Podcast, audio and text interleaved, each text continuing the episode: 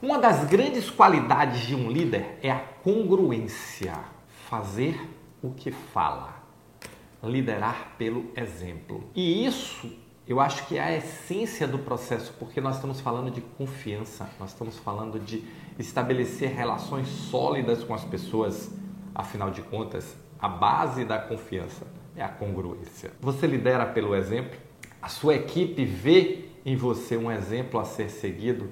Esse é o grande desafio do líder e esse é o nosso papo de hoje. Olá, eu sou Roberto Gordilho e estou aqui para lhe ajudar a se tornar um gestor ou uma gestora extraordinária da saúde, o um profissional que entrega resultados acima da média de forma contínua e consistente e leva o seu time ao sucesso. E um dos fatores mais importantes da liderança é o exemplo. Eu, ao longo da minha vida profissional, e olha que eu tenho 35 anos, já se foram 35 anos de vida profissional, é muito tempo, é muita experiência, bem vivida, diga-se de passagem. Mas deixa eu voltar aqui para o tema do vídeo.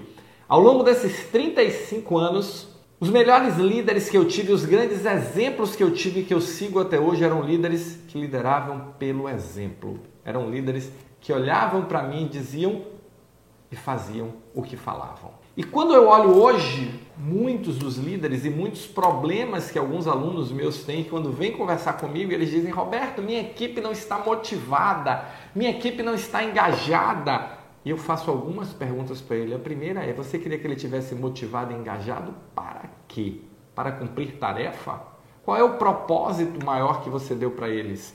E aí vem: qual é o propósito maior que você se coloca dentro e fora da organização?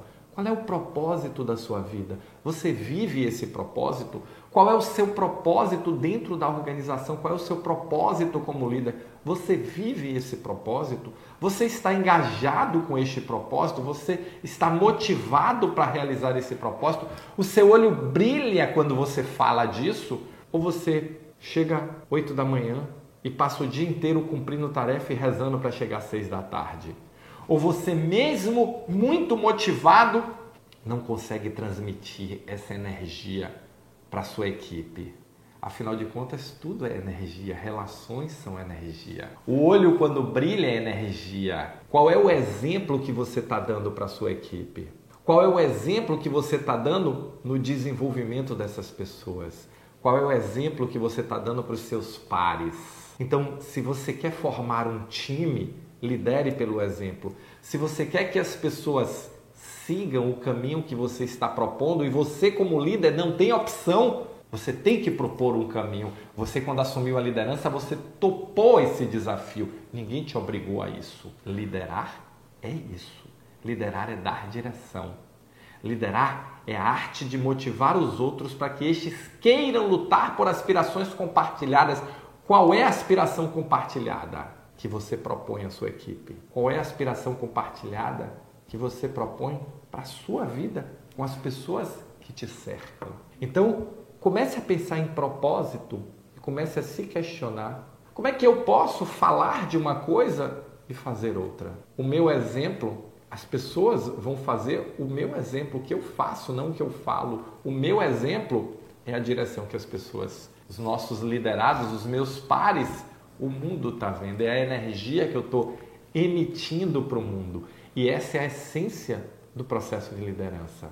Afinal de contas, você precisa dar direção a, esse, a essa turma.